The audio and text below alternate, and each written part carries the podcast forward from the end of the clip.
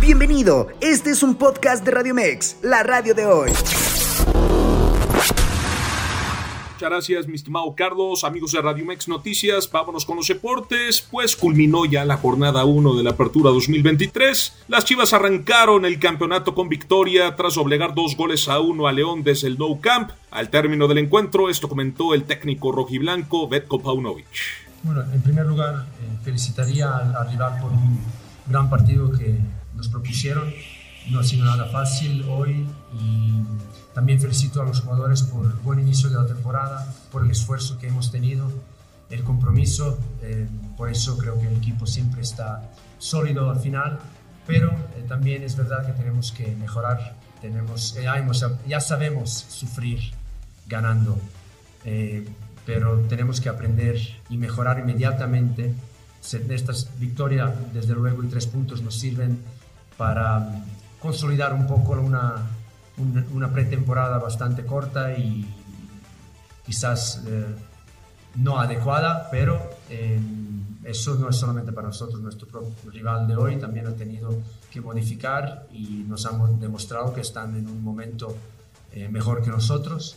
Durante esta mañana, Mazatlán oficializó la llegada de Silvana Flores como su nuevo refuerzo para el Apertura 2023 de la Liga MX Femenil. Proveniente de Rayadas de Monterrey, Silvana llega a reforzar el medio campo del conjunto cañonero.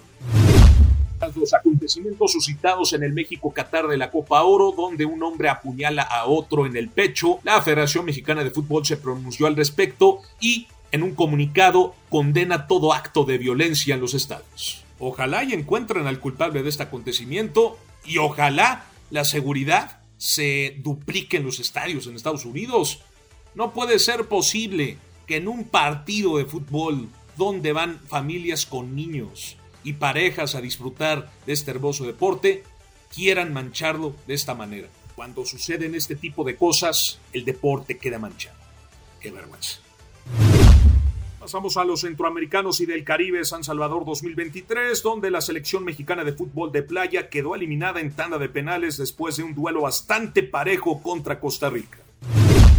Con respecto al futuro de Arda Güler, déjenme les comento que con información del larguero, fuentes cercanas al Madrid explican que no está cerrado todavía, pero creen que las negociaciones terminarán ya en un acuerdo. Se espera que el conjunto merengue pueda cerrar la operación en unos 20 millones de euros por el juvenil.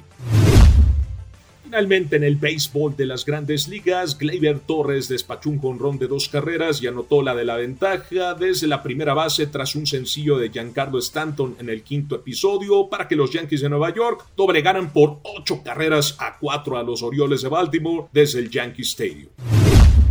Y estimado Carlos, hasta aquí los deportes. Regresamos contigo. Pásela bien, hasta mañana.